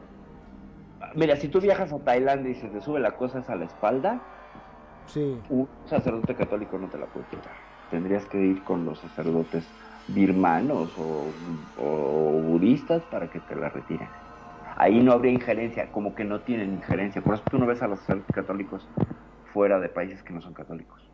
¿Sabes? O sea, como que este fenómeno sí estaría muy ligado a al- al asunto geográfico. O sea, sí, tú puedes ser eh, eh, susceptible de que te posea un bicho en otro país y que entonces el rito de ese país sea el único capaz de ello, aunque tú seas creyente de otra religión. O sea, un musulmán podría en Roma ser poseído por, por una entidad de estas tantas eh, del, del judeocristianismo. Entonces, eso sí, sí es posible. O sea, no, no tendría que ver con tu fe. Se traspasa esa ley. Y eso es interesantísimo, porque entonces estaríamos hablando de que pues hay poder para todos lados, ¿no? El poder, el poder de estas entidades obscuras, pues rebasaría, rebasaría la, la, la creencia y se limitaría a la infestación demoníaca de cada lugar. Creo yo. Sí, y también habría que ver, este, porque estamos hablando normalmente de personas que no lo pidieron. Simplemente eh, este bicho lo, las poseyó sin su consentimiento. Pero también debe haber gente que para tratar de, no sé, de tener algo a cambio, eh, hacen distintos pactos y terminan siendo poseídos. Eh, recomendación, gente, no vayan a meter a los mausoleos en cementerios en otras ciudades vestidas de vampiras porque se les pegan cosas. Entonces, no lo hagan, es experiencia real. No lo hagan. ¿En serio? Sí, de verdad. Sí, me pasó y la, eh, estaba empezando con mi pareja, la que era tarotista, y se Sí. daba unos tiros con la entidad, pero buenísimos, porque la entidad, ahí voy yo, rápido lo cuento, voy yo a un pueblo, San Miguel Allende, me meto al, al, al cementerio, pero se me ocurrió irme disfrazada de vampira. Con mi cruz y mis ojos y todo arreglado y todo. Y entonces como andaba caminando por las calles y encontré el cementerio, pues y, está, y, y estaba rota la puerta. Me metí y entonces me llamó mucho la atención un mausoleo que estaba abierto y voy y me meto y pues se me pegó una bicho ahí, una entidad. Y regresé Wow. con mucho cansancio y, y, y resulta que eh, según la explicación de, de mi pareja, le gustaba mi energía femenina y solo quería mi energía femenina. Entonces, eh, pues sacarla sí requirió de rituales y cosas. Yo lo que sentía era mucho cansancio. Eso sí lo puedo decir. No posesión, no que me manifestó, no, pero sí tenía mucho cansancio. No hablabas idiomas raros, nada. No, no, no. Después se me dio por convertirme en locutor en radio con sentido, pero nada más, no, nada No más. cantabas, no cantabas los RG. Ah, No, no cantaba a Cereje, exactamente. No, ah, fíjate, fíjate que sí cantaba a Cereje, pero como dos años después con mi banda. Y sí cantaba a Cereje y nunca me aprendí la letra. Pero sí hacía el pasito, entonces de alguna manera sí hubo una clase. Dice, dicen que es música diabólica, ¿eh? Que es el disco para sí, atrás, ¿no? Sí, sí, sí. Ah, bueno, o sea, toda esta historia de los discos para atrás. Pero pues es muy claro lo que dice Acerejé en, sus, en su letra, ¿no? Eh, el demonio Ra- Ragatanga dice, de hecho, ¿no? Y es un demonio birmano de Tailandia. Ah, ¿de Cuando- verdad? Ah, sí. Y la- ahí se los, les voy a decir rápido la letra en lo que en lo que van terminando lo busco. Buenísimo. Bueno, entonces yo mientras tanto aprovecho como para irme despidiendo, no sin antes, como siempre, darle las gracias a cada uno de ustedes que nos acompañan, que nos eligen y hacen de Radio con Sentido su radio. Gracias, gracias por estar ahí, gracias por apoyarnos y gracias a todos los que nos están escuchando a través de los podcasts, que cada vez son más. Muchas, pero muchas gracias. Mi nombre es Magnum Dacun, transmitiendo en vivo y en directo desde Mar del Plata, República Argentina. Como siempre les digo, sean felices. El resto son solo consecuencias. Perfecto. A ver si lo Pues- encontró. Pues se los pego para que lo leas, por favor, mi querido Magnum. Ahí te dejo nada más Sí. las primeras dos estrofas, por favor. Ah, claro, vos querés que me posean a mí, ¿no? Eh, no, no, en realidad. es No le nada saque. No, es un ritual de expulsión.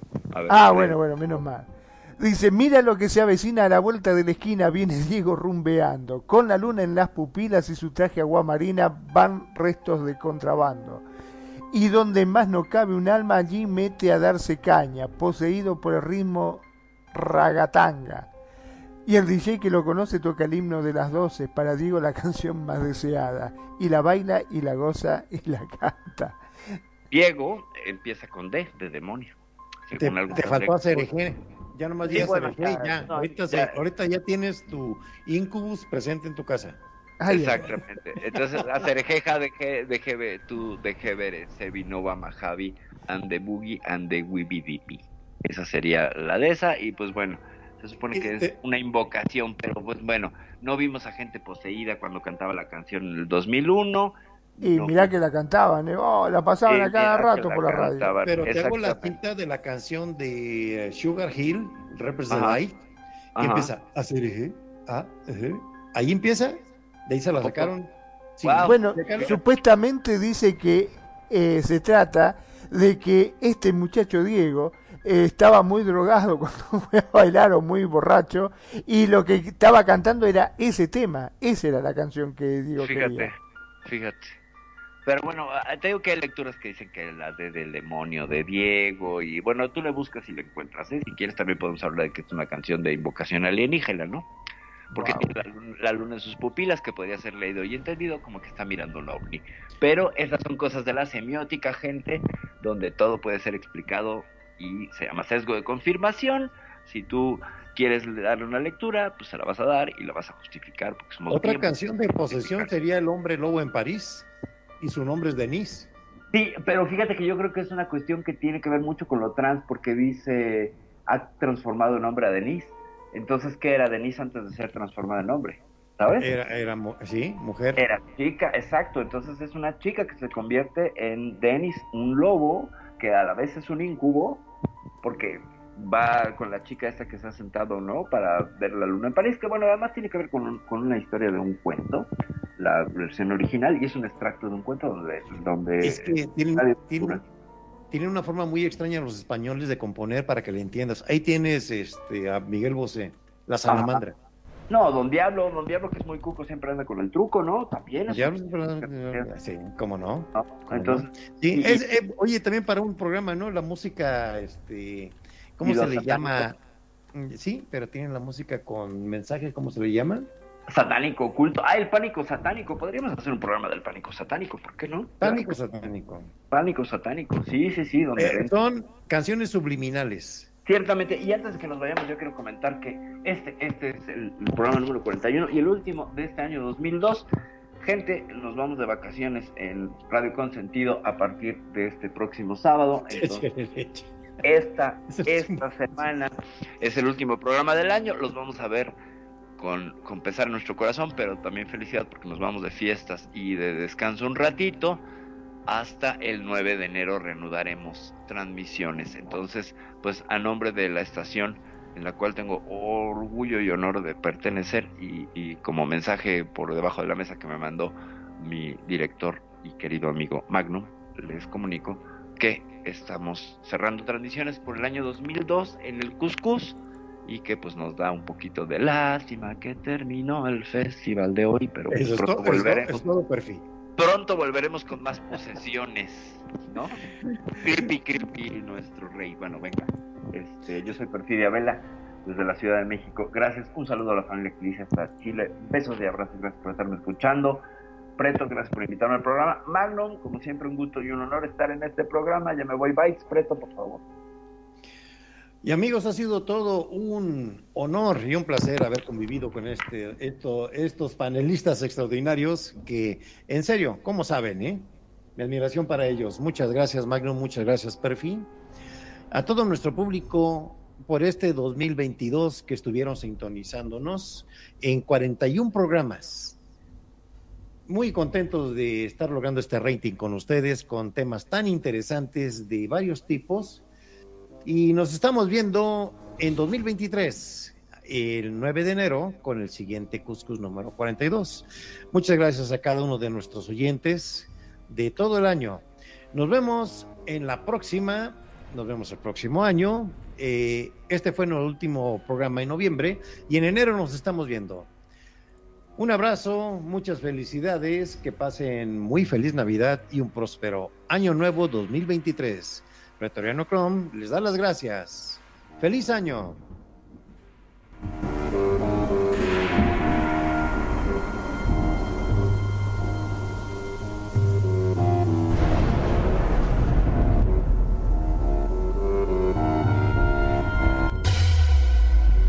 La buena música. Solo la puedes escuchar por aquí. Radio Consentido, consintiendo tus oídos. Tu mejor opción en radio por Second Life.